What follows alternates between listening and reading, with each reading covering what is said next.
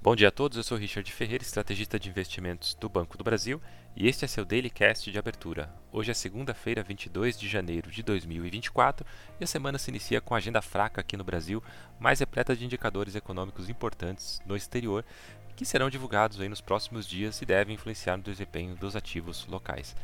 Nos Estados Unidos, espera-se a publicação do índice mensal de indicadores antecedentes referentes ao mês de dezembro, e em continuidade à temporada de balanços, a United Airlines publica seus resultados financeiros referentes ao último trimestre. Em Wall Street, os futuros das bolsas operam em alta e, em especial, devido ao, ao avanço das ações de tecnologia, os rendimentos das treasuries operam sem direção única, com queda nos vencimentos mais longos.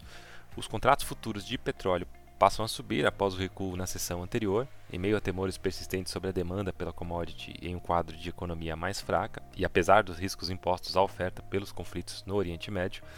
Por fim, o dólar opera estável frente às moedas fortes e avança frente às emergentes.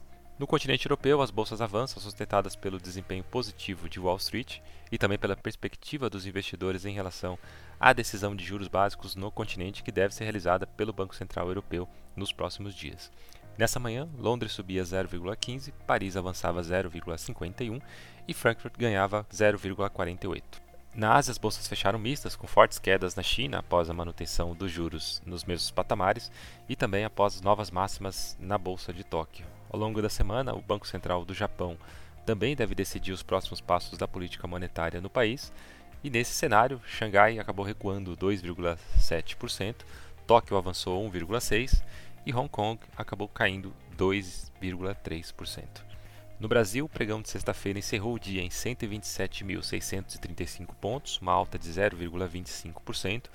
No câmbio, o dólar teve mais um pregão em baixa, fechando aos R$ 4,92, e os juros futuros terminaram com ajustes pontuais em relação à sessão anterior.